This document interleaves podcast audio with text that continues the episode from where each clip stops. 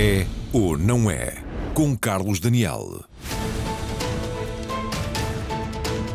Boa noite. Faltam dois dias para o Presidente da República anunciar ao país a data das eleições, se vier a confirmar, como tudo indica, a dissolução da Assembleia da República. E tudo indica porque Marcelo Rebelo de Sousa garantiu mais uma vez que faria tudo exatamente do mesmo modo, depois de ter alertado os partidos e o país quanto ao orçamento do Estado. É verdade que também disse que espera por amanhã para ouvir os conselheiros de Estado e tomar a decisão. Vamos então perguntar se o caminho das eleições é ou não é o único que permite encontrar uma solução para o governo do país. Isto no momento que começou com uma crise de entendimento à esquerda, mas que prosseguiu e aqueceu bastante com duelos internos à direita. É neste contexto que o Presidente da República reúne então amanhã o Conselho de Estado antes de falar ao país na quinta-feira.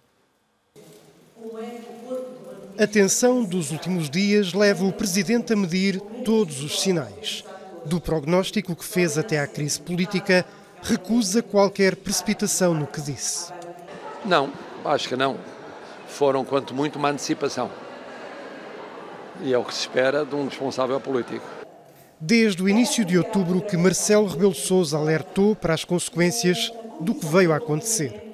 Um chumbo do orçamento levaria a eleições antecipadas avisou, disse o que faria e não se arrepende. Acho que devia ter feito isso. Se eu não tivesse feito isso, os portugueses diriam: como é que o senhor foi apanhado de surpresa? Não percebeu que estava a haver o risco de não ser aprovado o orçamento. E não percebeu que se ia agravando.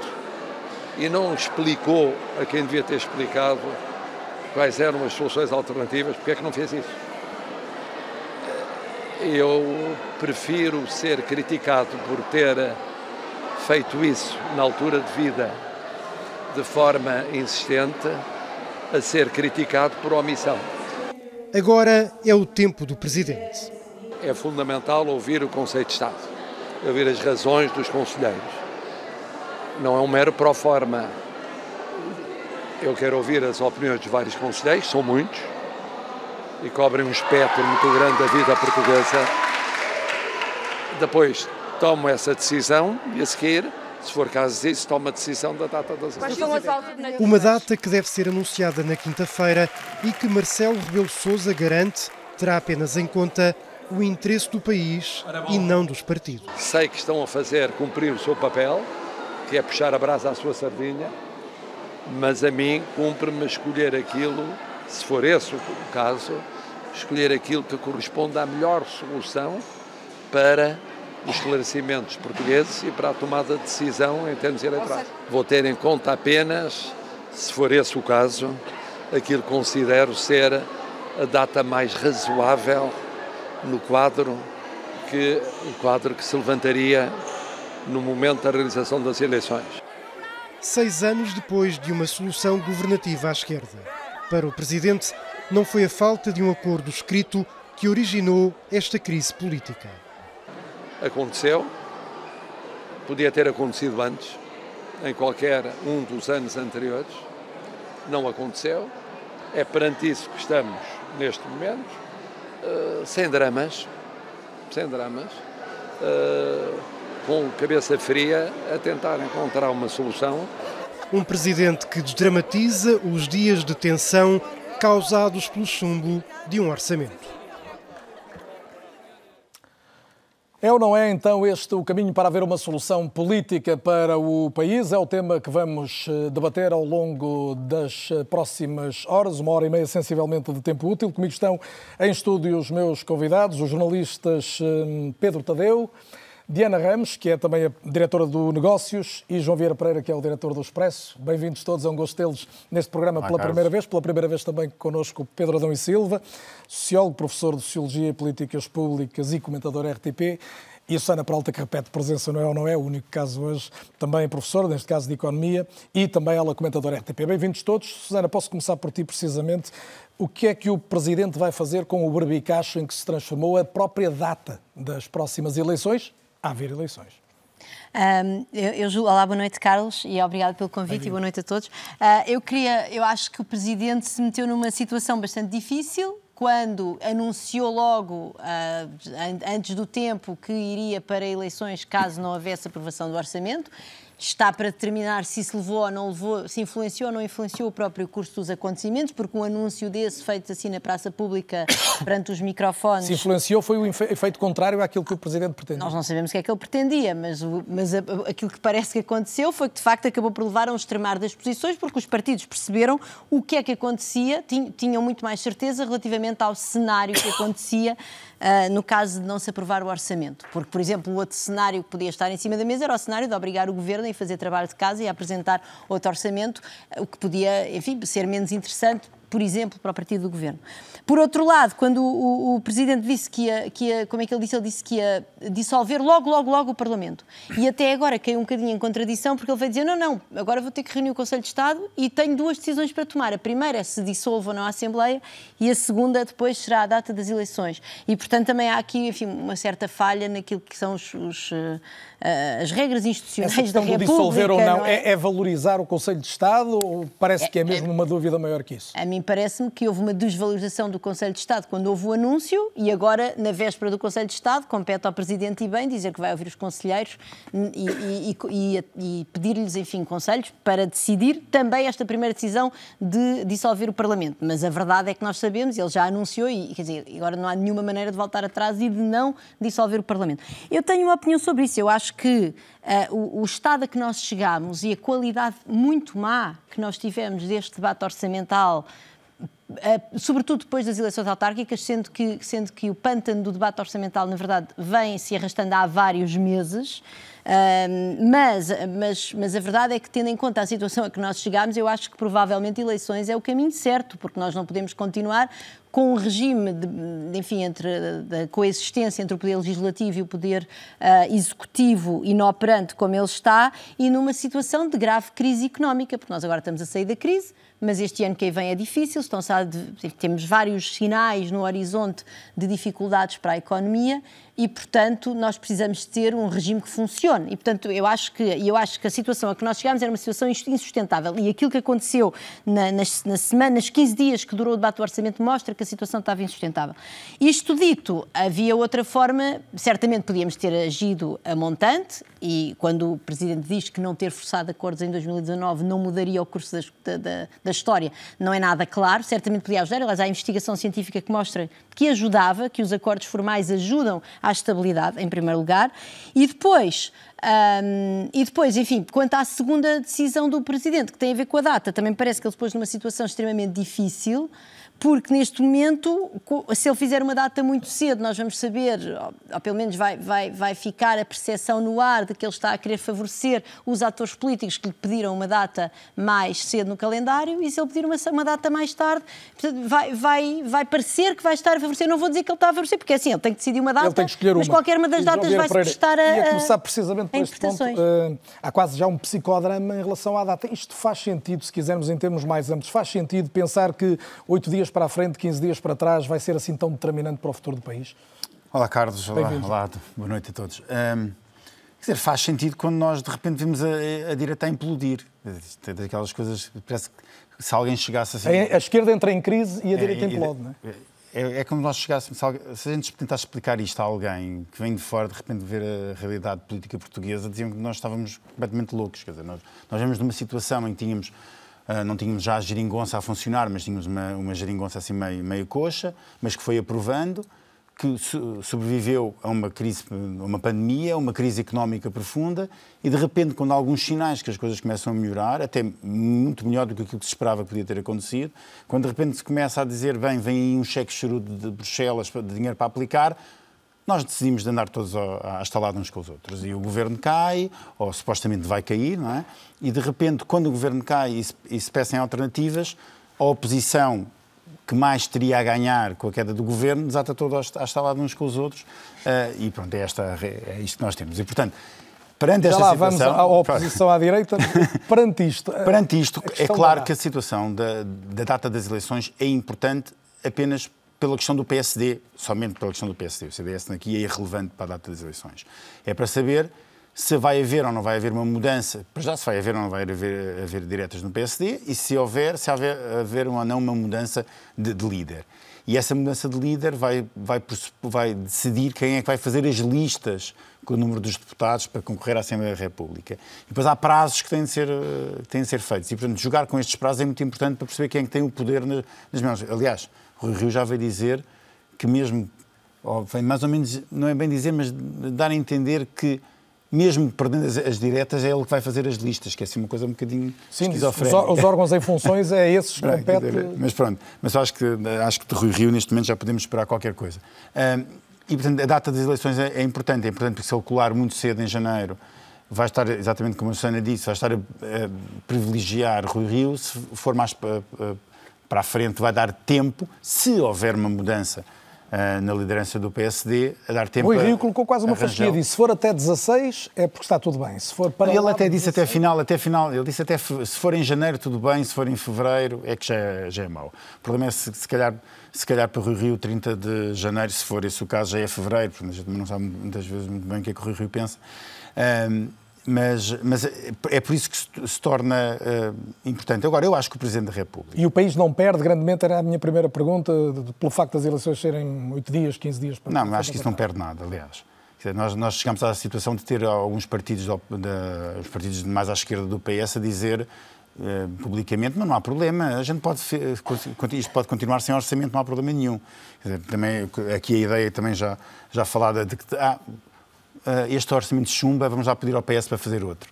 Isto não faz sentido nenhum, quer dizer, o Partido Socialista apresentou um orçamento, esse orçamento foi chumbado, claramente, quer dizer, não, não passou na Assembleia da República. Aquele é o orçamento do PS, não é? Fazer, vai fazer diferente, vai fazer diferente porquê? Se quisesse fazer diferente, tinha, tinha negociado com, Portanto, com eleições os partidos. Era, é inevitável.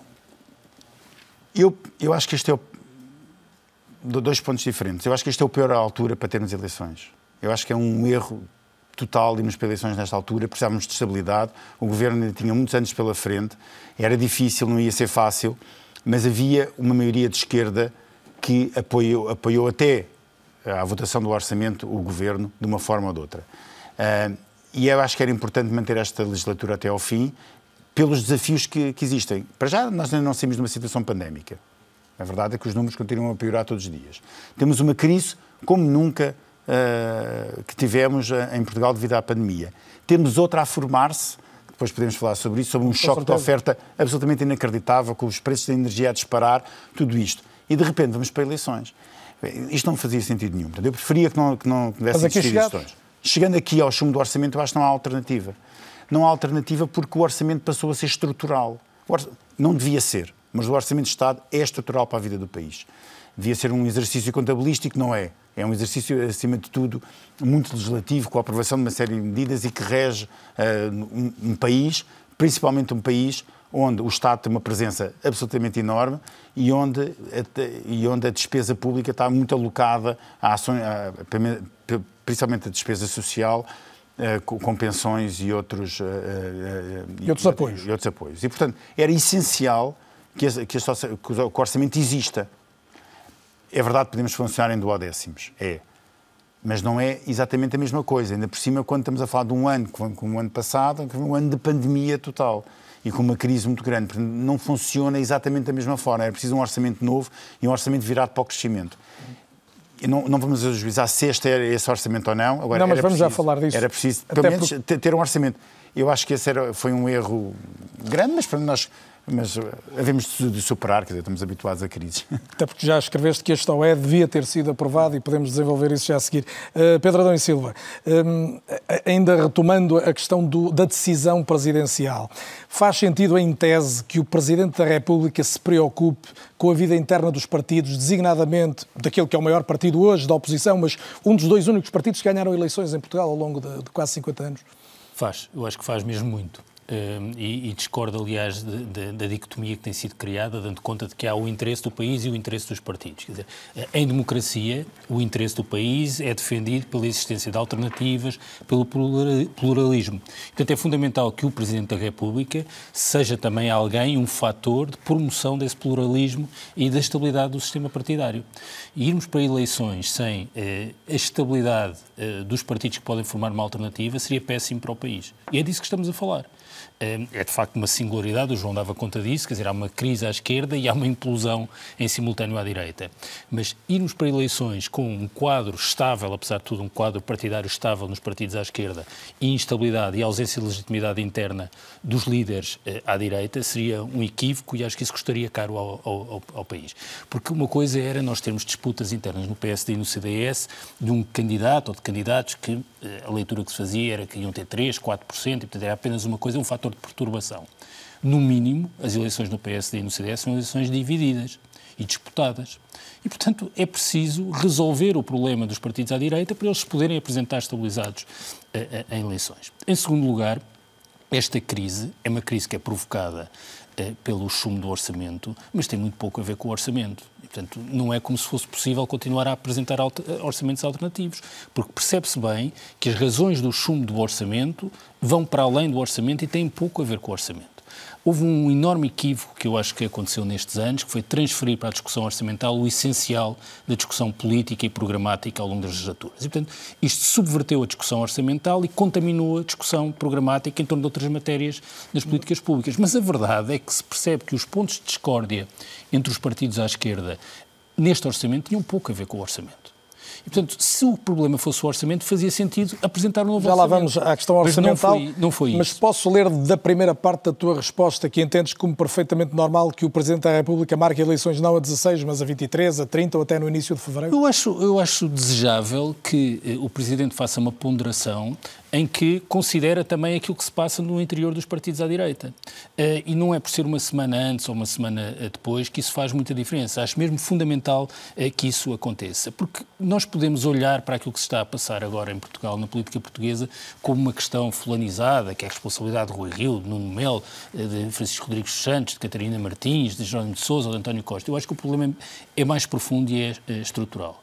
Eh, e que é um problema em que os incentivos estão todos uh, errados. Nós temos neste momento um Parlamento com 10 partidos. É previsível que em eleições o Parlamento passe para 9 partidos. Portanto, temos um sistema eleitoral proporcional com incentivos constitucionais que não promovem a formação de coligações. Não há casos na Europa de governos minoritários sem acordos e, ao mesmo tempo, uma fraquíssima cultura de compromisso. Portanto, a combinação destas dimensões todas cria um verdadeiro berbicacho. Eh, e, portanto, é Ou natural... seja, o berbicacho era fatal à medida que se atomizasse o espectro partidário? Não, era, era, era fatal à medida que houvesse crescente fragmentação, eh, que essa fragmentação coexistisse com falta de cultura de compromisso à esquerda, essa é a história da esquerda eh, em Portugal, a ausência de cultura de compromisso e novas dificuldades no diálogo à direita porque a direita tinha uma tradição de compromisso e de coligações entre o PSD e o CDS, mas com eh, o surgimento do Chega isso eh, muda de, de, figura. Portanto, nós temos um quadro constitucional e um panorama eh, parlamentar que vai criar muitas dificuldades. Portanto, não vale a pena estarmos a achar agora que é por uma semana mais à frente ou uma semana antes, ou que a culpa é da A ou de B. Eu acho que o problema é estrutural e mais profundo e julgo que, na verdade, nessa perspectiva, o Presidente da República tem feito esforços, muitos deles eh, além do que era exigível de um Presidente da República, para tentar unir as pontas. Foi o que fez em matéria uh, orçamental, orçamental uh, nesta legislatura e eu acho que ele tem plena consciência das dificuldades que vai enfrentar em fevereiro ou em março, quando tivermos de formar um novo governo. Pedro Tadeu falava, o Pedro Adão e Silva, de uma falta de cultura de compromisso à esquerda, que foi, vamos dizer assim, negada nos últimos anos. Eu confesso que um, um dos teus artigos, vamos dizer, despertou-me para a possibilidade de não haver entendimento desta vez. Li com atenção e tu quase previas que se calhar a coisa não ia correr como toda a gente estava a prever que corresse. Porquê é que já pensavas isso? Hum, digamos, ao contrário das opiniões que aqui foram dadas, eu acho que o, a altura ideal para haver uma crise política é esta. porque, porque, porque há um ciclo económico que é novo, que tem a ver com as coisas que o João disse Uh, e que é completamente distinto da fase anterior da pandemia, em que praticamente a economia paralisou, e há agora uma fase de reconstrução. E é mais fácil reconstruir tendo um novo governo para quatro anos do que um governo que só ia durar dois, independentemente de haver acordo ou não uh, à esquerda. Por outro lado, a esquerda esteve, uh, os partidos à esquerda do PS estiveram castigados ao longo deste tempo por compromissos do PS à direita em matérias não orçamentais que faziam com que eles perdessem a face perante o seu próprio eleitorado, quer o Bloco Esquerda, quer o PCP. E isso torna a vida desses partidos muito complicada e, sobretudo, é, para eles é, não, não, não, defende os interesses que eles entendem que, que, que deviam ser, ser defendidos. E, portanto, mais valia fazer uma pausa agora e reconstruir de novo do que uh, estar, digamos, a arrastar. Isto sim, para mim, seria um pântano a arrastar compromissos que não têm sustentabilidade e que agora há uma oportunidade, com os fundos europeus, com uma nova situação económica completamente diferente, de tentar olhar para isto de outra maneira. Isto, e será preciso é um, um, entendimento formal na linha do que já falamos Isso aqui hoje? não sei, é muito difícil de prever. A verdade é que houve dois momentos depende de muito de como a campanha eleitoral correr, depende muito dos resultados eleitorais, isso é que vai ser decisivo, não é? Se o PS tiver uma maioria absoluta, não há conversa para ninguém. Se, se, se tiverem minoria, tanto pode aliar-se à direita como à esquerda, porque o PS tem essa posição e tem essa... Tem que mais nenhum partido tem, poder atrair. Eh, e, portanto, eh, provavelmente, mesmo que o PS ficasse em segundo lugar, seria capaz de entrar para o governo à mesma. É, prometo que já vamos a essa hipótese, as hipóteses mas, que se colocam. Mas outra coisa também gostaria é... de, de, de, de referir-me aqui a uma coisa que o, que o Pedro está a dizer, que é esta coisa, a cultura do compromisso. Vamos lá ver, a esquerda de facto tinha essa tradição de andar sempre à estalada, para citar ali a, a expressão usada pelo, pelo, pelo João, uh, agora é a direita que anda, mas de facto houve sempre dificuldades de, de, de, criar entendimentos à esquerda, até em câmaras municipais. Isso era mais fácil, por exemplo, encontrar uh, o PCP a, a, gerir uma Câmara com apoio do PSD do que muitas vezes com o PS. Uh, eh, mas isso mudou. Quer dizer, em 2015 isso mudou. Estás convencido que o muro que é caiu não foi reerguido É uma construção, agora? obviamente, que houve esta fase, e agora há dois caminhos, ou a separação total, e voltamos à, à fase anterior, ou, uh, e isso o que vai ser decisivo é os resultados eleitorais. Portanto, tudo depende da leitura que na noite, na noite das eleições for, for dada a esses resultados. Eu não penso que haja qualquer outro tipo de construção possível. Diana Ramos, também jornalista, já o disse, diretora de negócios, é um gosto de ter-te cá, Diana, também. Hum, a, tua, a tua opinião sobre o momento da, da, crise, já agora, a pretexto do que o Pedro Tadeu acaba de dizer, e sobre o que deverá fazer o Presidente nesta altura, o que esperas que venha a ser a decisão? Acaba por ser um momento de clarificação, de certa forma, porque uh, a indefinição que existia já em torno uh, da própria construção da geringonça era uh, visível e notável que caminhava para para um fim próximo. Se este fim era agora, se era já no próximo ano, uh, imagino que este resultado também que saiu das autárquicas tenha precipitado um pouco, uh, como dizia aqui o Pedro, uh, até a própria posição dos dois partidos que apoiavam o PS face ao seu próprio eleitorado. E de certa forma, ter dois partidos incomodados em apoiar parlamentarmente um partido em minoria e ter também um partido em minoria contra parte da concertação social, tudo aqui estava num esquema que já subvertia a, lógica e uh, não nos esqueçamos que uh, no mesmo momento em que o PS tentava viabilizar a negociação uh, do Orçamento do Estado, tínhamos as confederações patronais a pedirem a saída da concertação social e a alertarem para a falta de diálogo e para aquilo que foi o caminho que se foi seguindo também na discussão de algumas das questões que estavam ao redor do orçamento, mas que não eram claramente uh, uh, o centro desse orçamento. Uh, era difícil ao Presidente da República ter outro caminho, mesmo não tendo ouvido o Conselho de Estado, que não fosse chegar a esta fase e pedir uma clarificação. se essa clarificação vai ser para um prazo de alguma estabilidade, eu tenho já mais dúvidas, porque de facto não houve tempo para a direita uh, se rearranjar. É certo que estes dois partidos, PSD e CDS, uh, sabiam que iam entrar numa fase de, uh, de disputa interna, porque o calendário estava previsto, estava marcado.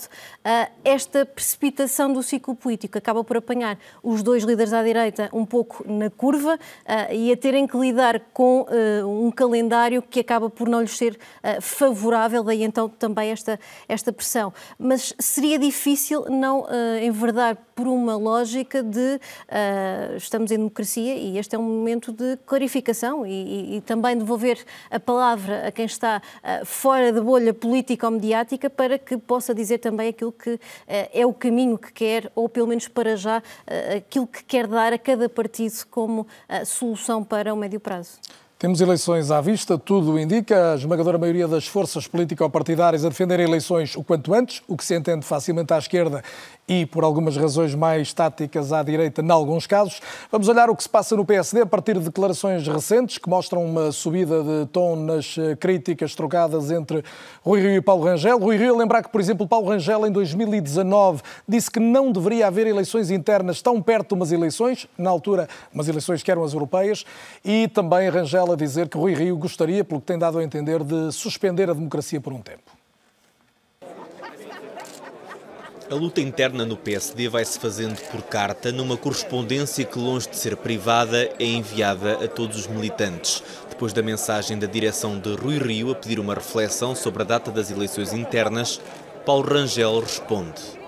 O PSD tem de honrar a sua tradição democrática e plural, tem de olhar para as eleições internas como um momento para debater o país e preparar as legislativas. Não precisamos de suspender a democracia para ganharmos as legislativas. A acusação ganha força, mesmo que Rangel já se tenha mostrado intransigente no tema. As eleições vão ser no dia 4 de dezembro, vão ter lugar, há tempo perfeito para depois fazer as eleições legislativas. É mau que não vá um líder legitimado às eleições. E não estamos aqui com guerras de Alecrim e Manjerona. Quem quer fazer política partidária desse tipo, fica a fazer sozinho não conta comigo para isso. Mas Rio não desiste do tema. Depois da carta enviada esta segunda-feira, respondeu a Rangel no Twitter, relembrando que em 2019 o eurodeputado não queria que se forçasse uma disputa interna no PSD a poucos meses de uma campanha eleitoral. Em 2019 não era possível fazer eleições internas por estarmos a quatro meses das europeias. No Conselho Nacional não havia problema, porque não ia haver legislativas. Agora há legislativas dentro de três meses, mas já se pode misturar tudo. A situação interna do PSD é uma situação grave, isso é evidente, eu tenho vindo a ser bastante grave, no momento em que o PSD se tem de virar para as eleições legislativas para derrotar o Partido Socialista, há a perspectiva de ter de estar dentro, a gladiar-se dentro. É o calendário que aquece a campanha interna no PSD. Sábado, em Aveiro, o Conselho Nacional vai discutir uma antecipação das datas do Congresso, de janeiro para dezembro. Será também o primeiro confronto cara a cara entre Rio e Rangel, desde que são ambos candidatos à liderança do PSD. Pergunto João Vieira Pereira se o argumento de Rui Rio colhe, se o PSD devia evitar eleições internas ou se uma clarificação dará sempre mais força a um candidato a primeiro-ministro. É que Rio não é só um problema legal que ele tem em mãos, é um problema político. Que vamos supor o caso de ele consegue travar as diretas no dia 4 de dezembro. Que político é esse que vai apresentar eleições legislativas, tendo travado ou não querendo ir a votos dentro do seu próprio partido e tendo adiado algo que já estava marcado há muito tempo, que era exatamente as, eh, as diretas do PSD. A imagem que passa em termos políticos é terrível. Mas é isso que o Rui Rio quer fazer. E o Rui Rio fala no interesse, no interesse nacional, pôr o, o interesse nacional à frente do interesse do partido o único interesse que o Rio está a falar é o dele mesmo, é o próprio interesse de mais de ninguém. É ele se manter à frente. que o Rio perderia essas eleições? Não, não dou, não dou como adquirido, que, que, quer dizer, não, não, há, uma, há uma forte probabilidade de perder depois do que aconteceu, de, depois da votação que ele perdeu dentro, dentro, dentro do Conselho Nacional. Isso poderia acontecer. Uh, e falando com pessoas do PSD, há uma grande tendência para que Rangel possa sair vencedor, mas isso não é adquirido, não é um dado adquirido. Uh, também não é um dado adquirido que Rangel vá ter uma, um melhor resultado nas legislativas que o Rio, também, mas não é isso que está em causa. Aqui o que está em discussão é deve ou não se deve suspender eleições internas dentro de um partido, portanto, suspender, como se diz, a democracia, se bem que não é uma suspensão da democracia. Democracia interna de um partido não é a mesma coisa que com, com o regime político. Mas suspender ou não esse ato para porque há um interesse maior que é o, o, o, partido estar preparado para ir a eleições. Só que o partido não está preparado para eleições, está a discutir exatamente isto. Portanto, era melhor que houvesse primeiro a clarificação dentro do, do partido para depois existir a, a, a clarificação um, de, de, das legislativas. E, portanto, e, e, e, eu acho que o que se está a passar é que o Rui Rio e, a, e, e os seus e a sua entourage, os seus vice-presidentes todos, estão a entrar num, naquilo, na política baixa. Quer dizer, só, por exemplo, só para não querer mudar de tema, mas os ataques que feitos a Marcelo no, no, nos últimos dias ao Presidente da República são inacreditáveis. Eu não me lembro, isso é o Pedro, se calhar, tem mais experiência do que eu, mas de alguém de ter feito um ataque a um Presidente da República como aquele que foi feito na, na, nos últimos dias. Nem quando. Não é muito inteligente do ponto de vista tático. Exato, nem, mais, não é? mas, oh Pedro, nem quando Jorge Sampaio teve de tomar uma decisão Hostil ao próprio partido. Hostil, eh, não, não, hostil, ao- primeiro hostil e depois, e depois eh, fa- fazer Sim, o contrário. e- mas a primeira e- até e é ter hostil ao próprio partido. Nem isso aconteceu. E de repente, sem a- sequer a decisão estar tomada, e por, e, e por, um- e por algo que, que eu acho que também, também, na verdade seja dito, Marcelo Rebelo Sousa não deveria ter recebido Paulo Rangel nas condições que recebeu, mas tudo bem, mas isso é, isso, isso é, é, é outro assunto. Mas eh, desde então e até agora são ataques consecutivos que eu acho que, não, para Rui Rio e para o próprio PSD não fica nada bem e não é uma boa estratégia. E, portanto, Rui Rio está a mostrar algum desespero uma- e a utilizar argumentos para se agarrar ao poder, com medo de perder as diretas do PSD, porque quer ser ele a ir a votos, com a esperança de poder ganhar, de que a direita vai ganhar. Eu acho extremamente difícil que isso aconteça na- nas próximas legislativas, mas isso é. é, é Mas deixa-me é perguntar. Pedro Adão e Silva, os resultados das autárquicas. Hum. É evidente que o PS ganhou em termos matemat- matemática pura, ninguém duvida disso, mas o PSD conseguiu um resultado melhor do que era vaticinado. Isso não legitima esta vontade de Rui Rio de, de querer ser ele, o, o senhor que se segue? Bom, a interpretação que tem sido feita dos resultados do PSD em eleições sucessivas eh, resulta, eh, em importante medida, de as expectativas serem baixas. Quer dizer, eh, Rui Rio parte sempre com expectativas tão baixas que na noite eleitoral consegue eh, reclamar vitória contra as sondagens, como aliás eh, costuma fazer. contra os resultados. Contra os Mas resultados. desta vez ganhar Lisboa, designadamente, foi mais que isso. Não é? Foi mais ganhar Mas ganhar Lisboa é também o que desencadeou a disputa interna, porque percebeu-se que a campanha de Carlos Moedas era uma campanha toda ela construída e sustentada pela oposição interna a, a Rui Rio. E, de novo, a, questão é, é- é- profunda. Há duas visões, eu diria quase diametralmente opostas, sobre aquilo que deve ser o papel eh, da direita em Portugal. E que também não é exceção do caso português. Há um processo de recomposição da direita um pouco por toda a Europa. Eh, E duas estratégias que são ambas racionais. Eh, Rui Rio eh, tem uma estratégia há quatro anos que é, no fundo, reconquistar o eleitorado perdido ao centro, para simplificar, pela experiência da governação do PSD eh, e do CDS com eh, a Troika. E, portanto, mostrar disponibilidade para alguns entendimentos com, com o PS e esperar que, no momento de crise da governação do PS, esse eleitorado voltasse ao PSD. É eh, óbvio que esta estratégia de Rui Rio teve um grande problema.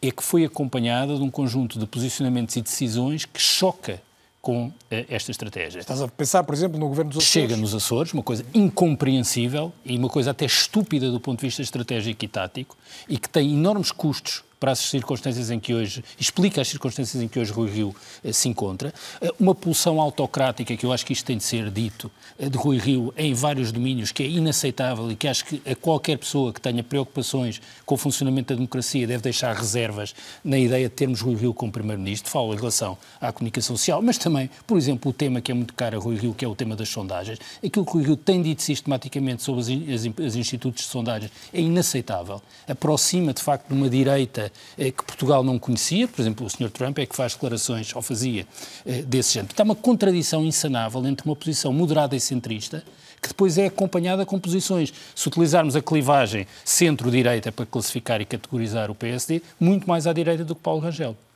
Já Paulo Rangel tem uma, uma estratégia diferente, que é começar a mobilização, não por esse eleitorado mais moderado e de centro, mas mobilizando o núcleo duro do eleitorado do centro-direita.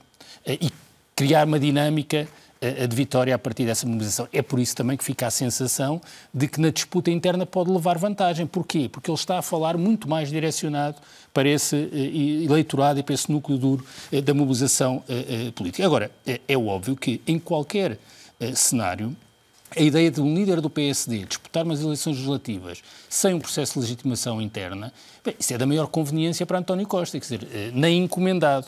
Eh, E, e esta confusão... Mas haver umas eleições no PSD também não deixa António Costa sozinho no palco para, como disse, por exemplo, Manuela Ferreira Leite, avançar já com campanha em cima de Mas, campanha. mas repara, a, a força, a, a força para falar para fora reside, em primeiro lugar, da capacidade de mobilizar e fazer algum tipo de vitória interna. E, portanto, isso aconteceu sempre no passado. Aconteceu com António Costa, aconteceu com Pedro Passos Coelho, aconteceu com José Sócrates. Foram tudo líderes que tiveram disputas internas e, que foi precisamente por terem disputas internas que depois foram primeiros-ministros. Eh, Rui Rio, há uma coisa que joga a seu favor. tirando António Guterres, e isso era num contexto político e mediático muito distinto do de hoje, nunca ninguém esteve quatro Tanto anos na oposição. na oposição é, é, e, portanto, todos os primeiros ministros foram líderes Daí da oposição a minha pergunta, Diana, tempo. será que eh, anunciar a morte política de Rui Rio não é sempre demasiado prematuro? Demasiado, já nos provou demasiadas vezes que é uh, prematuro. Uh, mas havia de facto aqui uma convicção clara de que este era o tempo, uh, este era o tempo de Rui Rio. Ele próprio se tinha convencido de que depois de ter estado na oposição durante este período, depois dele próprio ter referido que este governo estava a entrar numa fase de, de degradação, muitas vezes repetiu já ao longo do início deste ano nos debates na Assembleia da República, nas intervenções que, que fez veio dar sempre a ideia que estava à espera do momento em que o governo uh, quase caísse de podre para ele poder uh, surgir, porque de facto uh, a probabilidade de Rui Rio ter um extraordinário resultado eleitoral não era elevada a não ser por desgaste do Partido Socialista, era e por desgaste de António Costa e do E governo. pode mudar com o Paulo Rangel se, se houver mudança de líder no PSD? Tenho sérias dúvidas.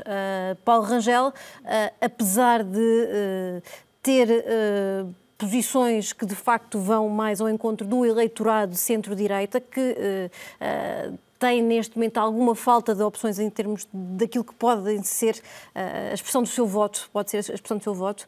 A verdade é que Paulo Rangel não vai ter tempo de sequer se preparar para uma corrida para uma corrida legislativa e Paulo Rangel também já deu uh, provas de que em campanha não é o melhor político do mundo. Ele teve uh, o teste das europeias recentemente, o resultado não foi magnífico. O primeiro optou teste das um europeias estilo... passou com distinção, mas os últimos Este, este último teste uh, optou por um estilo mais aguerrido, muito confrontacional, que não o beneficiou. Já Rui Rio as intervenções que faz no Parlamento não deixam boquiaberto quem está a ouvir. Uh, vai sempre buscar temas que tendem a ir, uh, como há, pouco dizia o Pedro, uh, que não são muitas vezes claramente aquilo que, são, que seriam temas que o PSD pusesse em cima da mesa. Ainda assim, quando está na rua, quando está em campanha, ele consegue criar uma dinâmica e, e, e falar, se calhar, de uma forma uh, em que está mais próximo de quem vota e conseguir sempre resultados que o colocam acima daquilo que são as expectativas iniciais. Vamos fazer uma pequena pausa. A seguir ao intervalo vou ouvir também o Susana Peralta e o Pedro Tadeu sobre os horizontes que se colocam em termos de alternativas. Que constituição de governo será possível depois de umas muito prováveis eleições? Trazendo também ao debate uma reflexão que o PS precisará ou não de fazer também e, obviamente, a debandada no CDS com uma guerra aberta, literalmente, entre Francisco Rodrigues dos Santos e Nuno Melo. Volto dentro de oito minutos. Até já.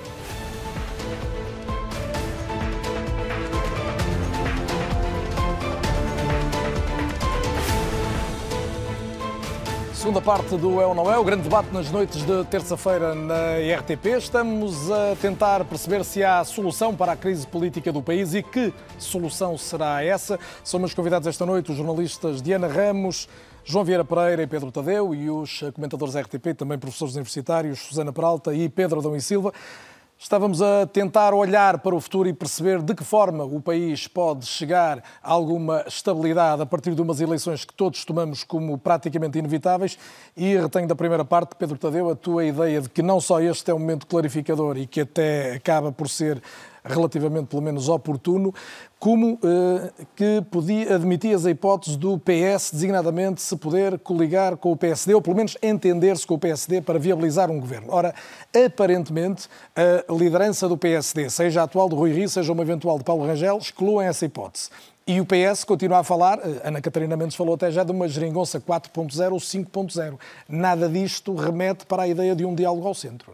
Houve um trabalho de Rui Rio ao longo deste tempo que me parece que aponta todo para que um dia isso pudesse acontecer. E eu acho que ele se sente um bocadinho que está a morrer na praia em relação quer à possibilidade de ganhar uh, as eleições uh, sozinho e poder até coligar-se com a direita e ter uma maioria à direita atrás de um projeto que é a única coisa que neste momento pode unir a direita e que é um bocadinho o contraponto do projeto que fez a Geringonça, que é correr o PS do governo. É, neste momento aquilo, aquilo o que PS parece... ser para a direita ou que Passos Coelho foi para, para a esquerda? Sim, uh, parece que é o, aquilo que neste momento pode unir, apesar de tudo, as pessoas da direita. Acho que qualquer dos líderes de, de, de, em disputa no PSD aquilo que diz antes das eleições sobre a política de alianças muda no dia das eleições em função dos resultados eleitorais, incluindo a questão do PS ou a questão do Chega, incluindo uma aliança à esquerda ou incluindo eh, uma eventual necessidade de apoio do Chega num, num, num, processo eleitoral. Estou convencido que se a direita tiver uma maioria de votos no conjunto... Quando Paulo Rangel coloca claramente, por exemplo, um cordão sanitário em relação acho ao que, Chega... Acho que se isso fizer com que o PS fizesse com que o PS fosse para o governo, que eles acabariam por resolver o problema de alguma forma, Uh, nem que fosse num esquema em que o Chega estivesse no Parlamento só a apoiar orçamentos e não, e não participasse no governo. Com os outros partidos, uh, a Iniciativa Liberal e o, e o, e o CDS, se conseguir uh, eleger deputados, haverá até possibilidade... Seriam aliados de, naturais, não é? Aliados mais naturais, não é? Mas eu penso que o sentimento de Rui Rio e a frustração dele e até, digamos, a forma como está a gerir este, este confronto com o Paulo Rangel tem mesmo... É, estava quase, quase, quase e agora não consigo. E, portanto, e há muita gente a querer Bloco Central neste país. Atenção, vem aí um... O dinheiro que aí vem faz mover... Uh, digamos, um. João, ias dizer? É que eu não percebo qual é o problema do Bloco Central. Eu, continuo, eu, eu recomendo que leiam o texto que o António Barreto escreveu no público. Uh, no dia 30.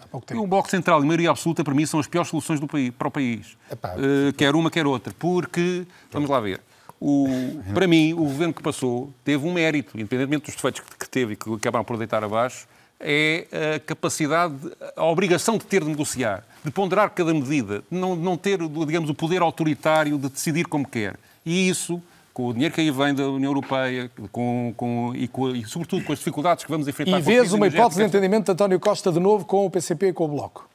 Depende dos resultados eleitorais. Uh, ou seja, se, se, o Augusto Santos Silva, o ministro... Admitindo uma vitória relativa o, do PS... O Estado apontou logo uma solução, o PAN, não é? Portanto, tudo, tudo, tudo... Se o PAN te eleger o mesmo número de deputados e o PS crescer um bocadinho, pode, pode ser suficiente, não é? Portanto, há todo um tipo de alianças que é...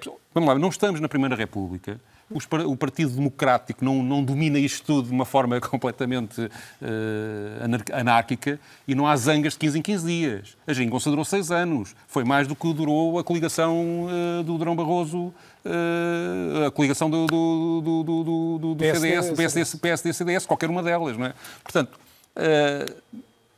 esta crise existe porque há um contexto que eu penso que é um contexto natural do próprio contexto económico e social que estamos a viver, do, do ciclo que estamos a, a, percorrer, da relação dos partidos da geringonça, que precisava ou de ser aprofundada ou de ser liquidada, porque, digamos, já não funcionava, eh, quando se diz, por exemplo, que na questão do orçamento estava a discutir muita coisa que não tinha nada a ver com o orçamento. O salário mínimo não é orçamento. O... As pensões não, As é pensões não é orçamento, etc. Isso tem a ver porque não, não há outro... O salário mínimo também é orçamento. Porque não há outro espaço político. A geringonça se criada de uma forma em que não havia outro espaço político para discutir, para discutir esse, esse tipo de é. temas que não fosse a discussão orçamental, porque tudo o resto, o PS podia negociar à direita, podia negociar à esquerda, podia, é conforme lhe conviesse. Mas, digamos, um mérito, só para sublinhar isto, maioria absoluta ou maioria do Bloco Central, que para mim é a mesma coisa que maioria absoluta, porque os interesses do poder político-económico são muito semelhantes, fazem criam um poder autoritário neste país que o país não aguenta. Ah, Susana, okay. prometo já estou a ouvir, mas o João fez ah, já várias vezes. não, eu não consigo cumprir. João, deixa-me só colocar esta nota. Um, Miguel Poiares Maduro, que vai dirigir a elaboração das linhas programáticas de Paulo Rangel, e estava na cadeira onde está hoje o Pedro Tadeu há oito dias neste programa, é, por exemplo, um defensor da hipótese de Bloco Central. Não, eu, sou, eu sou, acima de tudo, defensor de uma hipótese de estabilidade governativa. Nós não podemos andar nesta coisa de andarmos a trocar de governo de, de ano a ano ou de crise não, em crise. Não foi isso que podemos. Não, estamos a não podemos. A... Atenção. Deixa-me só terminar o meu raciocínio. Faz favor. Eu sou completamente a favor, quer de maiorias absolutas, quer de, de, de, uma, de uma solução estável de governo. Maiorias absolutas estão cada vez mais difíceis. É verdade, está bem. Estou, é, vai ser extremamente difícil lá chegar, mas eu sou a favor, quer de uma maioria absoluta, quer de soluções estáveis de, de governação sejam elas qual forem, quer dizer, há limites que não podem ser, obviamente, ultrapassados, porque os, esses, esses ciclos têm estão estabelecidos, são ciclos de quatro anos, são ciclos de uma legislatura, não são mais do que isso. Depois estaremos, estaremos outra vez eleições para decidir se aquilo que foi feito foi bem feito ou mal feito. E a verdade é que nós temos exemplos de coisas que correram bem em maiorias absolutas e coisas que correram mal em maiorias absolutas. Mas há, há exemplos de coisas que correm bem e mal em qualquer tipo de governo. E, portanto, eu, eh, sinceramente, o que eu acho e defendo desde sempre é que a estabilidade é absolutamente fundamental para que o país possa continuar a crescer e possa continuar a fazer as coisas que precisam ser feitas. Agora, estarmos completamente a, a, a, a tentar negociar durante todos os, todos os anos, arranjar remendos para exercícios que têm de ser cumpridos para conseguirmos chegar ao fim de uma legislatura, eu percebo, é completamente legítimo. Não estou a dizer que não é legítimo. É completamente legítimo eu, para mim, é contraproducente e estamos a perder tempo daquilo que não percebemos. E nós andamos nos últimos, no, no, no, nas últimas décadas, nas últimas 20 décadas da, da, nossa democracia, a perder tempo. Basta comparar o que é que, o que aconteceu com Portugal com o resto dos países europeus. Andámos a perder tempo. É verdade que recuperámos um bocadinho nos últimos anos, mas recuperámos nos últimos anos porque, porque os grandes deixaram de crescer e nós lá nos mascarámos que crescemos um bocadinho acima da, da média europeia. Nem isso conseguimos praticamente fazer. Não, não achas não, que isso tem a ver com o facto de tem, governos tem, estáveis tem a ver com estabilidade, tem a ver com estabilidade governo. nós tivemos governos estáveis desde 2000. Três maiorias absolutas. Deixa-me só, deixa só dizer, nós temos governos estáveis desde o ano 2000, ao ano de entrada no euro, e temos crescimentos desde essa altura do PIB, de, do, de, descontada a inflação, à volta de 1%. Sim. Basicamente. Em 20 anos. E só, e só agora é que tivemos crescimentos de 3 e 4%.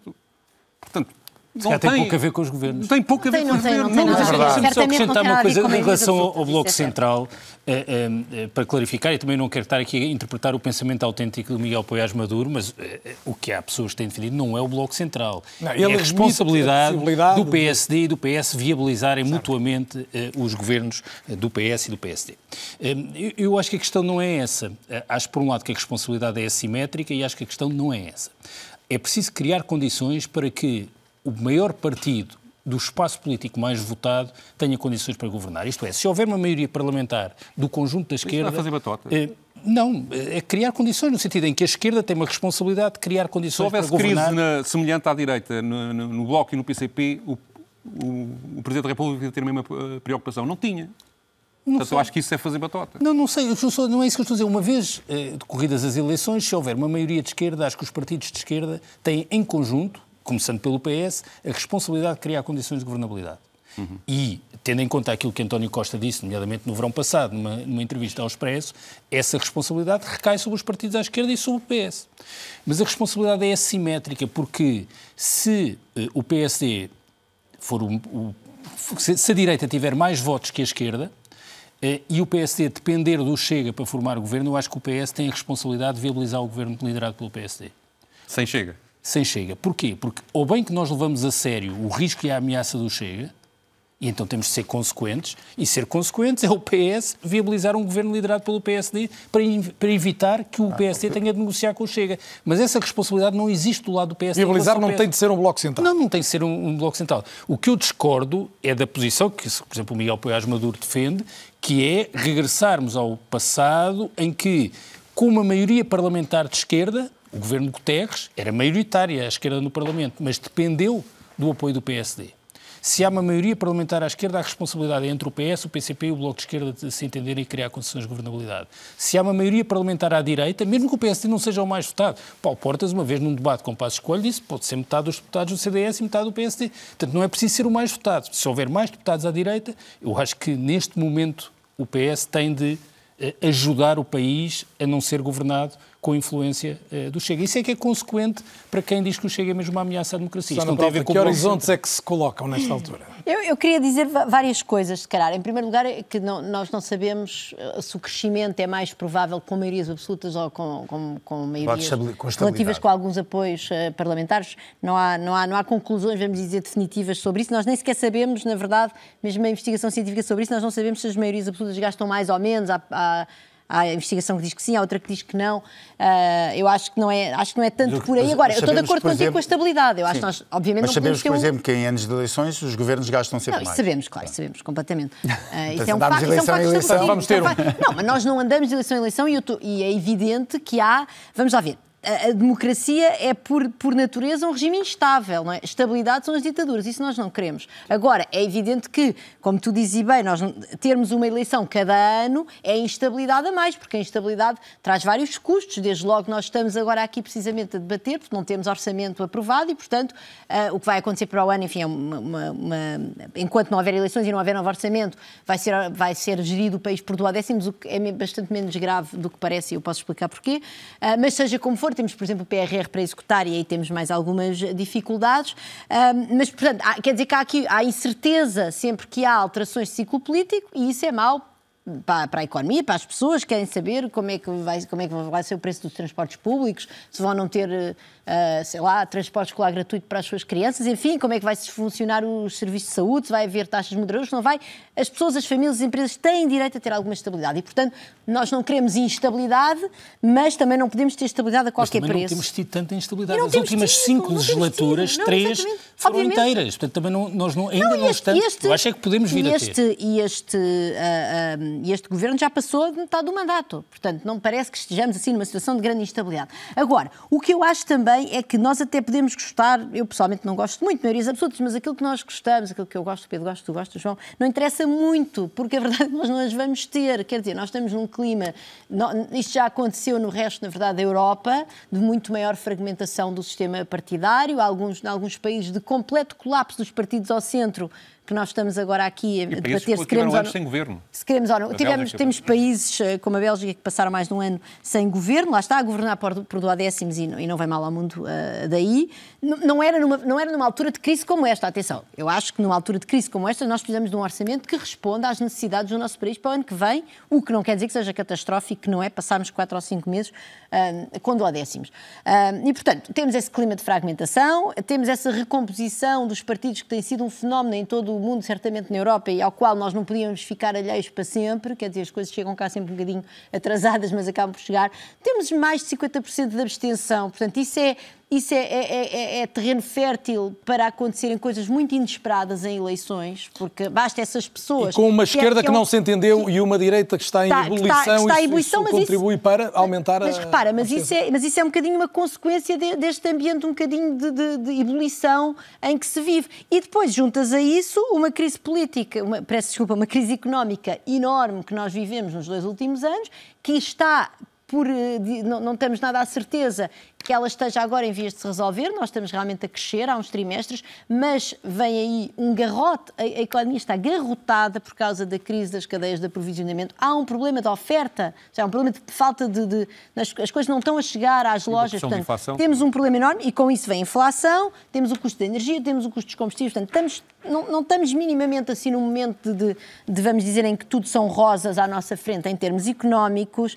E, e além disso... Fala-se estamos... muito no PRR, mas muitas vezes não, não e estamos num momento, como disse o, o Pedro e bem, estamos num momento de reinvenção, não é? Está, está a ver o COP26, queremos fazer a transição verde, a transição digital e, e, portanto, no meio de tanta instabilidade, quer dizer, é muito pouco provável que nós venhamos a ter condições para, uma maioria, para maiorias absolutas. E por isso mesmo é que também parece que os nossos atores políticos de todos os partidos têm que ser responsáveis e, e, e parar de, de, enfim, de comportar-se um bocadinho como adultos. E eu percebo estas estratégias de dizer, não, não, eu não vou, não vou viabilizar um, um governo PS, não vou, não vou viabilizar um governo à direita, porque isso obviamente é apelar, votem em mim, porque eu sou o tipo, eu sou São Dom Sebastião aqui que vai-vos trazer a maioria absoluta e que vou salvar o, o, o, país da desgraça. Isso não vai acontecer. E eu acho que estas, estas uh, declarações demasiado definitivas e dramáticas pré-eleições e a esta distância, quando nós ainda nem sabemos disse-nos hoje o Presidente da República, ainda vai consultar o Conselho de Estado para ver se dissolve ou não.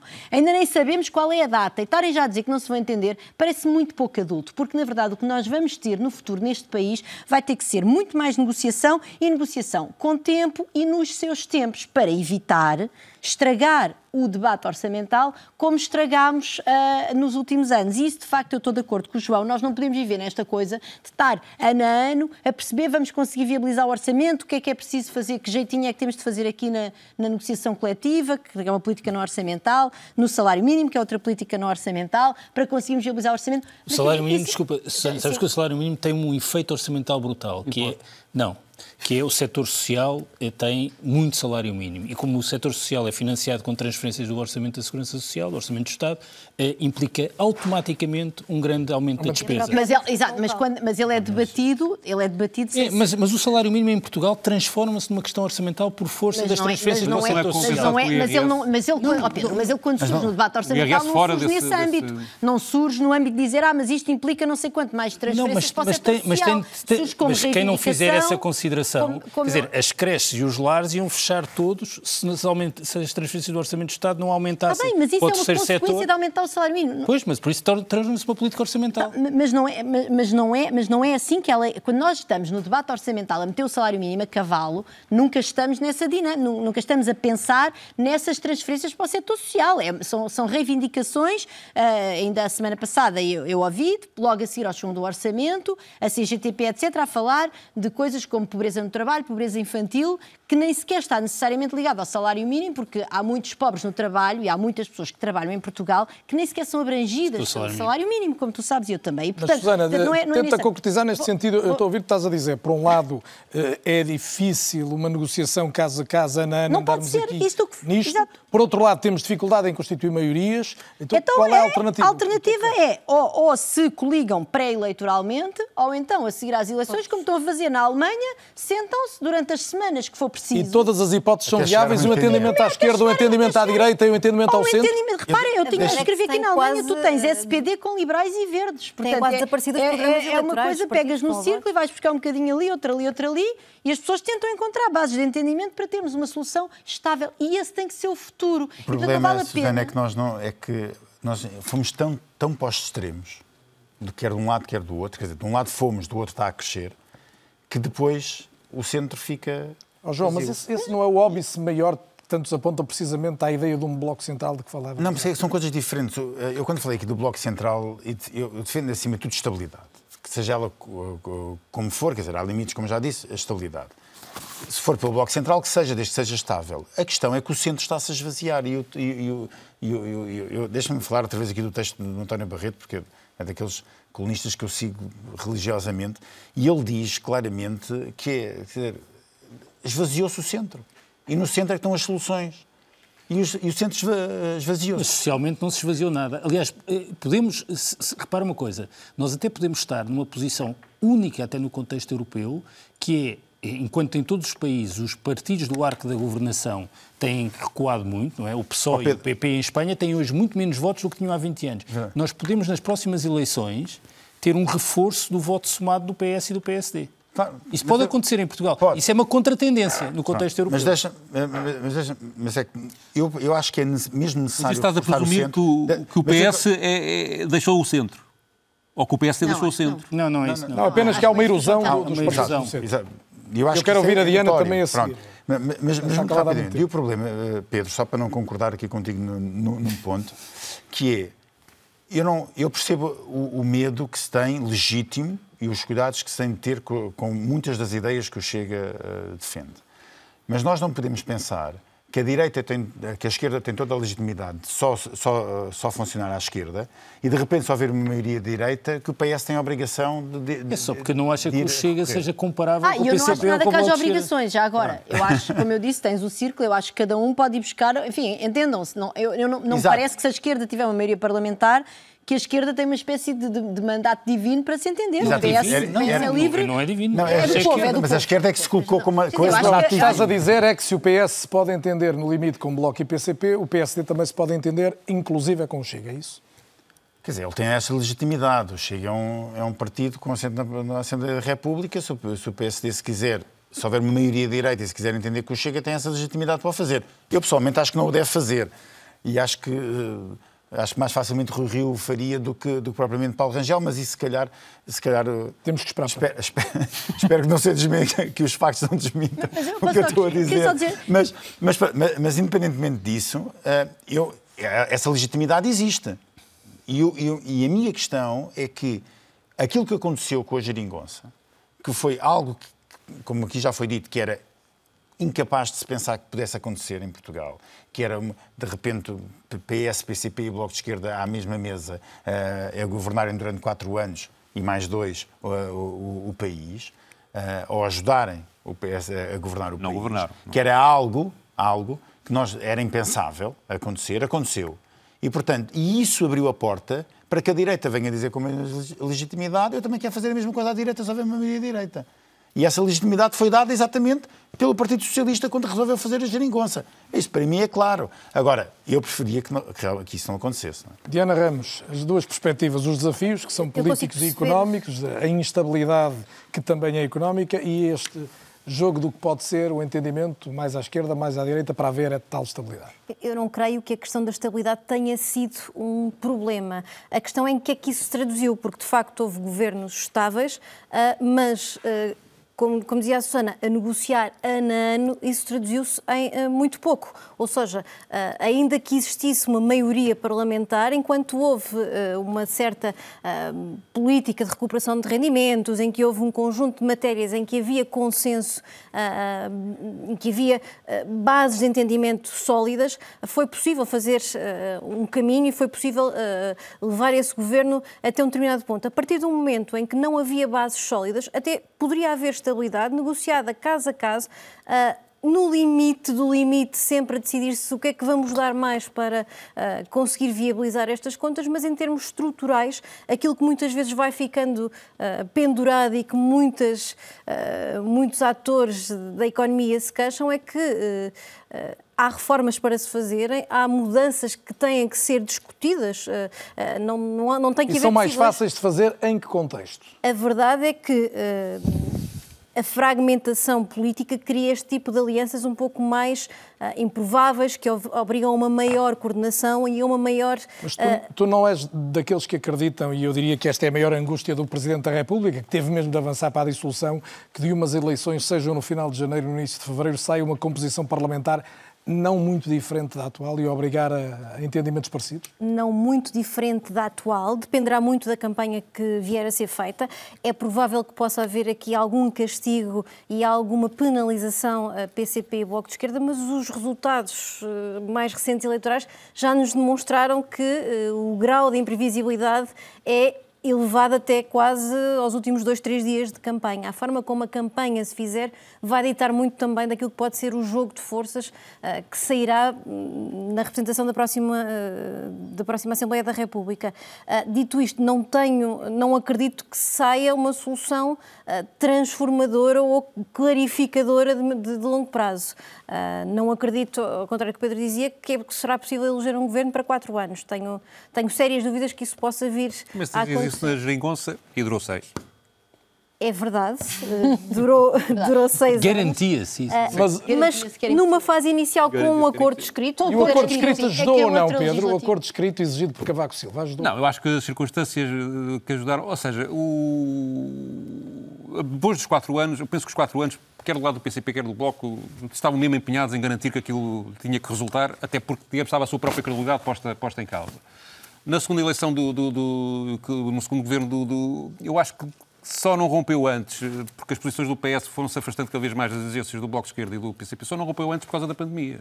É, é só, senão é já podia isso. ter acontecido antes. Porque senão, porque, ou seja, toda a gente percebeu, pá, no meio de uma pandemia não vamos deixar cair o governo. E quando é? entras em matérias muito uh... focadas e tensas como são a legislação laboral, o futuro e a sustentabilidade da segurança social, ou há um acordo aí, claro... É, aí tem que haver, ou, ou seja, aí se é óbvio que tem que haver um acordo para lá das questões orçamentais que possa abarcar isso. Eu não sei se há condições políticas, neste momento não há, mas para, na noite eleitoral Para a parte final do nosso debate, eu gostava que pudessem dizer-me o que lhes parece que vai acontecer também às outras forças político-partidárias, o que será o futuro imediato do PCP, do Bloco, do PAN, mas também à direita, até que ponto podem beneficiar das atuais circunstâncias de PSD e CDS, por exemplo, a Iniciativa Liberal e o Chega. Mas vamos eh, só colocar como nota que é indispensável nesta altura a situação também no CDS, uma vez que há uma debandada de figuras destacadíssimas do partido.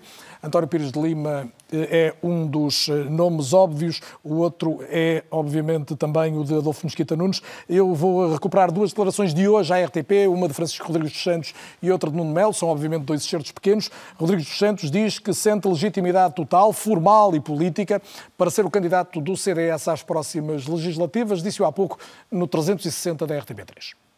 Eu tenho muita consideração pelo Dr. Paulo Portas e perante essas declarações eu sou levado a crer que foi mal informado, porque Paulo Portas disse duas coisas que não correspondem à realidade. A primeira é que aparentemente o Conselho Nacional teria sido convocado de forma irregular e Paulo Portas fez rigorosamente o mesmo para cancelar o Congresso em 2013 e fez também o mesmo em 2003. E os argumentos que deu na altura foi a guerra hum, do Iraque, deu também a crise do irrevogável e o caso Moderna. Portanto, foi mal informado e quem o fez deve pedir desculpa a Paulo Portas porque permitiu-lhe dizer um comentário que não corresponde à realidade do partido. O segundo ponto é referir-se ao partido como uma associação de estudantes. Repare, não foi a minha direção que num um malfadado Conselho de Óbitos, Conselho Nacional do Partido, de muita má memória, tumultuoso, de agressão física, verbal, hum, que deu um mau exemplo ao país, compreende?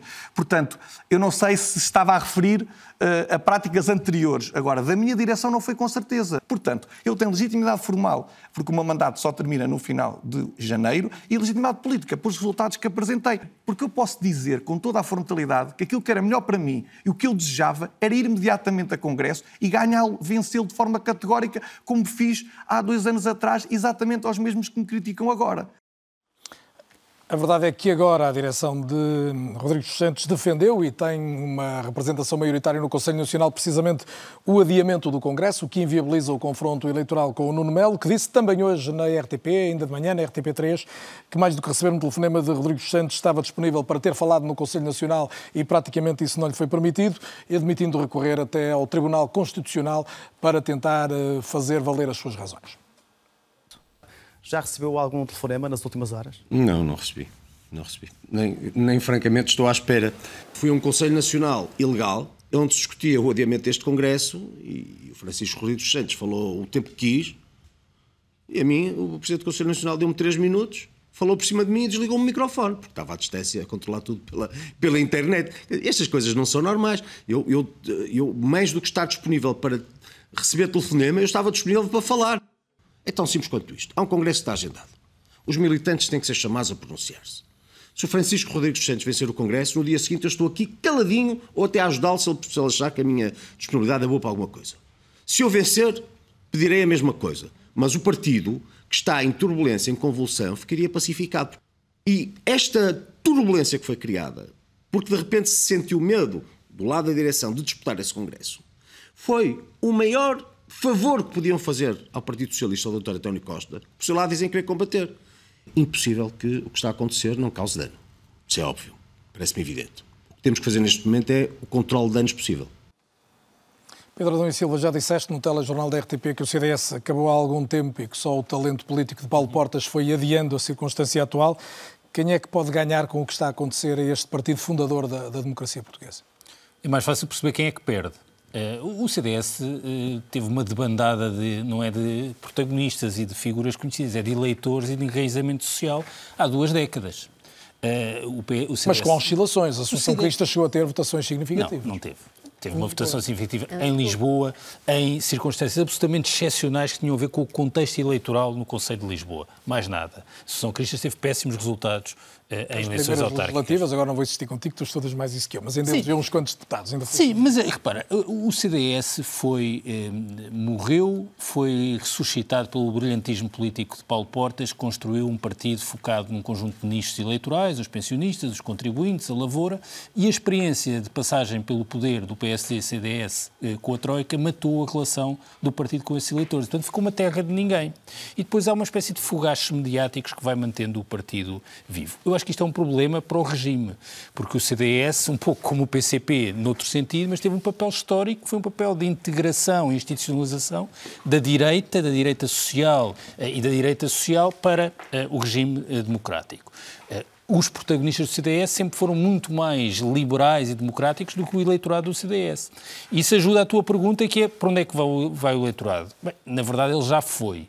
Como é que se reconfigura a direita, se uma parte, Uma parte mais liberal vai para a iniciativa liberal, e é isso que explica eh, nomeadamente nas zonas mais urbanas, no eleitorado mais jovem, mais qualificado, eh, o crescimento da, iniciativa liberal e o seu surgimento e até os ótimos resultados que teve em algumas freguesias mais urbanas eh, e mais ricas de Lisboa e do Porto nas presidenciais, o candidato da iniciativa liberal, e depois o CDS estava impedido de competir com o Chega porque a própria história do CDS funciona como uma espécie de eh, mecanismo de vergonha social. Não é possível ao CDS dizer as coisas que o Chega diz. Eh, e essa barreira da vergonha quebrou-se e permitiu o Chega, e portanto há um eleitorado que provavelmente no passado votava CDS e que votará agora confortavelmente no Chega. E pouco resta para o CDS. E portanto a disputa que agora vemos. Onde é que está a democracia cristã? A democracia social da Igreja e essas coisas? Isso, isso, na verdade, está no PS e no PSD, que é onde sempre esteve em Portugal. Eh, eh, uma das singularidades do nosso sistema partidário é precisamente eh, que o espaço da democracia cristã nas outras, nos outros sistemas partidários esteve sempre muito mais representado, quer no PS, quer Pedro Tadeu, é indiferente ser Rodrigo dos Santos ou Nuno Melo o futuro líder do, do CDS? Sinceramente, acho que sim, até porque eles já têm um discurso muito aproximado. Ou seja, os dois acossados pelo Chega, pelo crescimento do Chega, acabam por ter um discurso, pelo menos o Francisco Rodrigues Santos na sua fase inicial de liderança do CDS e o Nuno Melo sempre que também publicamente, em que no fundo puxam, do, digamos, o antissocialismo, já há ali uns lives de problemas com imigrantes e não sei o quê, portanto há- começa a haver um discurso que é cada vez mais próximo daquele que agora parece que é o original e o verdadeiro, portanto não, não, não, não, nem sequer parece que seja eleitoralmente eficaz, que faz com que a proposta política, no fundo, não seja muito diferente. Mas, e depois com esta, digamos, com esta saída de, de- de- de alguns notáveis do CDS, eh, o espaço para marcar essa diferença com qualidade, se existisse, ainda se torna mais difícil de, afirmação. Portanto, é um partido que está com enormes dificuldades. Eu também penso que era um partido útil à- ao nosso sistema, acho mesmo. Porque, digamos, quem fez a Constituição de 76, que é a matriz da, da Constituição atual, e quem, que, todo aquele esforço para construir o Estado que nós temos, os pesos e contrapesos políticos, está a ficar muito desequilibrado.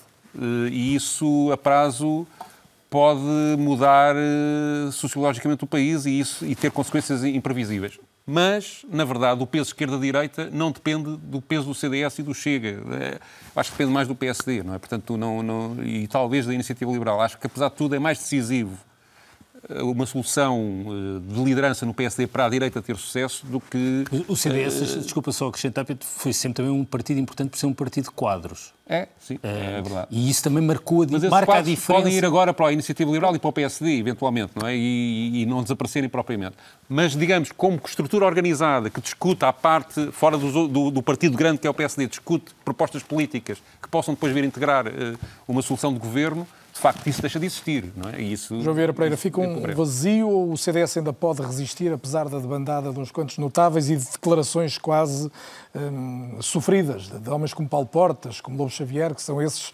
literalmente históricos do partido?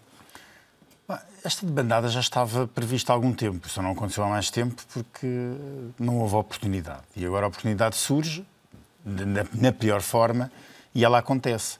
Ah, eu, deixa-me só dizer uma coisa a favor de Francisco Rodrigues dos Santos, se calhar é, o- é a primeira e a última que eu vou dizer a favor dele. Ele, ele tem coragem, coragem tem. Realmente ele tem coragem de, para, agarrou num partido, numa fase difícil, ficou lá, agarrou-se ao poder e está a lutar hum, pela sua vida política. E ganhou um congresso, aliás, de forma notável. Eu estive no congresso Exato. eh, e é, eh, quer dizer, eh, estes quadros do CDS que dominaram o partido perderam estrondosamente, Estrondosamente. no congresso. No Congresso. Mas não era hora de ir lá outra vez e mostrar isto? Que... Era, mas, aliás, ele diz nada melhor. Eu gostava muito de lá ir. Então, mas se eu gostava muito de lá ir, porquê é que não vai? Essa é que é a grande questão. Congresso. Não é? Porquê, que não, porquê? Porquê, porquê não, não, não marca o Congresso e não, e não o fazem? E, portanto, eu, eu- eu- e esta é a questão, é exatamente a mesma que falámos com o Rui Rio. Que líder é este que vai a eleições, não tendo sido legitimado internamente pelo partido, porque diz que ainda estão em funções até janeiro. Bom, só não é a mesma porque este dificilmente elege mais do que um táxi de deputados e o Não, Rio. eu- eu- Ou seja, desse ponto de Ah, vista, exato. é, Pronto, é Voltámos ao partido diferente. do táxi, é verdade, quer dizer, mas se calhar, mas, se calhar até, é, ao mesmo, eu táxi vai, é-. É politicamente, repare, nós vamos estivemos aqui scooter. a discutir um- mais de uma hora, não falámos uma única vez no CDS. Falámos em todos os partidos, até no Chega, não- também não falámos na Iniciativa PAN? Liberal. Não, no PAN falámos. No PAN falámos. E só, e só falámos Mas não falámos CDS, do CDS. fomos obrigados Fomos a isso. obrigados Naturalmente o CDS sentido, não existiria. O CDS está. Não, mas há uma coisa que o. CDS podia fazer sentido se houvesse esta crise interna. Eu- E era negociar uma coligação com o PSD. Sim, e estava E em isso- cima da e mesa, isso- designadamente, estava em entre Rodrigo mesa. Santos e o Rui Rio, E estava em isso- cima da mesa. E isso invi- agora está inviabilizado. Não, não é viável. não é? E, portanto, o CDS está, em- está a desaparecer, está em vias de extinção, não é? Eu, no outro dia disse que ele estava, tipo, era- entrou no jogo da Lula e cada etapa que passa são cada vez menos. Aquilo é exatamente a mesma, coisa. Parece que estão ali a jogar um jogo e aquilo vão, vão desaparecendo uns. E agora desapareceram mais outros e vão continuar a desaparecer. E, portanto, mas é, eu acho que é extremamente grave o des- o desaparecimento de um partido como o CDS, não só pela história e por tudo o que, o que representa, mas a política faz-se de futuro, não, não, não só verdade. de passado. O passado é importante, mas a É política verdade. faz de futuro. E o futuro é sombrio à direita, porque o crescimento. Há muita gente que votava CDS que foi votar no E à esquerda, Diana, o Mas, futuro é Antes de avançarmos à esquerda, o mais curioso é que Paulo Portas, eh, provavelmente CDS e PS foram os partidos que mais prepararam para a fase seguinte. Paulo Portas preparou um conjunto de quadros na, uh, no processo de saída, de, em que uh, percebeu que era tempo de, de deixar o partido e prepará-lo para a fase seguinte. Uh, encontrou um conjunto de quadros, um conjunto de jovens, uh, e foi dos partidos que mais trabalhou nesse sentido. A verdade é que, tiveram, a verdade é que eles agora estão todos. E tiveram maus resultados eleitorais. Tiveram maus resultados eleitorais. Em parte, Mas isso era porque o próprio Portas estava numa base, estava num partido para depois um dia ser candidato, se calhar, a Presidente da República, não sei. Estava de uma plataforma. Mas foi dos poucos partidos que se preparou para a é seguinte. O PSD não fez e, e uh, basta olhar e para o próprio PSD e para se perceber que o... precisa de uma maior qualificação interna. Como também. é que o país vai olhar para o PCP, para o Bloco e para o PAN já agora, depois do que aconteceu no orçamento, sendo que, sendo que foram diferentes posicionamentos do Bloco e PC e do, e do PAN, e só tenho quatro minutos, portanto, quero as vossas opiniões o mais rápido possível. Muito rapidamente, uh, haverá certamente algum uh, percurso pelas pedras agora de PCP e Bloco e, e eu tenho sérias dúvidas que uh, o PCP uh, consiga de futuro voltar a falar da mesma maneira uh, com o PS, até porque estes resultados autárquicos foram, hum, na verdade, uma transferência de votos de, de, PC, de, de PCP para PS e, e, parte do resultado também penalizador que o PCP teve terá sido por força daquilo que o PS conseguiu ganhar.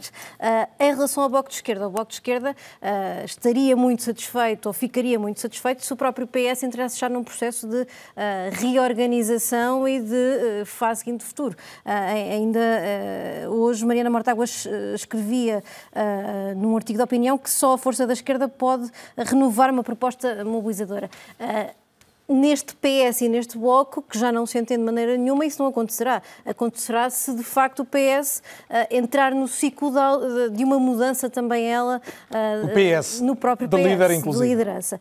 Coisa que uh, pode não acontecer tão rapidamente e não deverá acontecer tão rapidamente. PAN é grande incógnita. Uh, é um partido que também já tem sofrido uh, internamente com alguma inexperiência e com dificuldades internas de coesão, porque uh, foram públicos casos de a deputada Cristina Rodrigues que passou a não inscrita, o eurodeputado também que saiu daquilo que era a linha inicial do PAN e o resultado que o PAN tiver e a campanha que conseguir fazer, de facto poderá mudar aqui um pouco o jogo, mas é uma grande incógnita. Sem dúvida, determinantes mesmo serão sempre o PCP e o Bloco para um entendimento à esquerda. Susana, o, o PS de António Costa, e será António Costa seguramente o candidato do PS às eleições, pode entender-se ainda com PCP e Bloco? Ah, eu acho que se pode, obviamente, entender com o PCP e com o Bloco. Eu acho é que ele vai usar estes meses que aí vêm para tentar convencer o eleitorado a votar nele e não votar no. no e o que é mais provável? Que os portugueses eh, responsabilizem mais o PS ou mais esses dois partidos? Eu não faço ideia disso. Aqui é o, o chefe das sondagens é aqui no Ele não é chefe, mas é um estudioso nisso. eu não sei, eu não sei. Uh, eu acho que era importante, se calhar, que estes partidos começassem a falar mais seriamente com os portugueses. E, por exemplo, quando nós soubermos que a nossa despesa, aquilo que andámos a debater durante este tempo todo, a dar cabo deste debate orçamental, saber que a nossa despesa uh, do, do, que está mais ou menos orçamentada para 2022 é um bocadinho acima de 100 mil milhões, mas que, segundo as contas do, do, do Conselho de Finanças Públicas, 87 mil milhões é despesa corrente primária, quer dizer, despesas com pessoal, sobretudo prestações sociais e consumos intermédios, quer dizer, que no fundo nós andamos aqui a discutir um bocadinho, um bocadinho os detalhes, andamos a discutir migalhas e que se nós pudéssemos, lá está, eu, eu independentemente de com quem é que o PS ou com o PSD ou com quem é que eles se entendem... Deixa-me só dizer uma coisa muito rápida. 100 mil milhões num orçamento só de despesa é mais do dobro do que o PRR todo junto. Com o, do, com claro. Portugal, de, eh, com o Portugal 2030. Com, com tudo junto, exatamente. Com tudo junto. Mas, mas Portanto, nós, nós fazemos milhões, um alarido tão grande da bazuca e todos os anos aquilo que é aprovado em termos de despesa é o dobro. Não, mas desses, mas desses, 100, desses 105 mil milhões que estavam em cima da mesa para 2022, 87 mil milhões são fixos, são despesa corrente primária. Lá estão. Portanto, eu acho que, sobretudo, o que era muito importante era que, independentemente com o que é que eles se entendam, não é? chegar no dia a seguir às eleições e começar a pensar em alianças, sejam elas quais forem, um, e, e, realmente estabelecer um acordo estável. E desse segundos. ponto de vista precisamos que o Presidente da República também ponha o seu peso institucional, o seu peso político de, de, uh, por trás de uma, de, uma, de uma solução que seja de, pelo menos para durar quatro anos e depois quando chegarmos ao orçamento sejamos honestos com os portugueses. Olha, nós estamos aqui a discutir 15 ou 20%, eh, nem chega a isso daquilo que temos para gastar e vamos lá começar a discutir isto com tempo. Pronto, e pronto 30 segundos para cada cada um, o Pedro Adão e Silva, o João Vieira Pereira e o, e o Pedro Tadeu, para me dizerem quem é que pode ser mais responsabilizado pela crise política, sem que seja o facto de ser especialista em sondagens que te permite Não, até porque ter coisa- razão, porque não é fácil. Sim, até porque eh, ninguém sabe. Há muitos fatores que são desconhecidos. A pergunta que tipicamente é feita nas sondagens, fora de contexto eleitoral, é se houvesse eleições amanhã, em quem é que votaria? Ora, esta pergunta é sempre feita num contexto em que não há eleições amanhã. Eh, e nós não podemos transportar aquilo que as pessoas diziam num cenário de não crise para uma interpretação que as pessoas agora estão a fazer sobre o que são os motivos da crise Eu e estou aquilo que vão ser, aqui uma aquilo que vão ser as semanas Da às programação em, em cima de uma crise de tempo, João, Muito em rapidamente. segundos. Nós vamos para eleições numa altura, em- se for em, em- em janeiro, com o preço dos combustíveis altíssimo, o preço Uhum. da eletricidade, com uma crise e com grandes temores, tudo o que puder sair, o que a gente possa dizer aqui vai falhar redondamente. Agora, é claramente, eu penso que vai, poderá haver uma penalização dos, dos partidos mais à esquerda do PS, mas eu continuo a acreditar que a direita não vai ter força para tirar eh, António Costa do poder. Agora, em condições é que ele vai ganhar, aí já é Pedro muito Tadeu? difícil. Eu penso que ganhará aquele que conseguir mostrar que tem futuro. Basicamente é isso, durante a campanha eleitoral. E isso, um debate pode mudar, o- pode E mudar tanto isso. pode ser o PS como o PSD, em termos de primeira força política? Até pode ser o PAN. É mais improvável, pelo menos se lermos à luz da história eleitoral do país. Pedro Tadeu, Diana Ramos, João Vieira Pereira, Pedro Adão e Silva, Susana Peralta, foi um gosto tê-los, obviamente, nesta noite de debate habitual. Às terças-feiras, o debate na televisão pública portuguesa volta a acontecer então de hoje a oito dias. Tem os destaques do que aqui foi dito, quer no Twitter, quer no Instagram. Tem também este programa a partir de amanhã disponível em podcast, nas plataformas habituais e sempre em RTP Play, que aconselho a visitar, que não faltam lá conteúdos de qualidade. Da minha parte, boa noite. É ou não é? Volta a ser de hoje oito dias.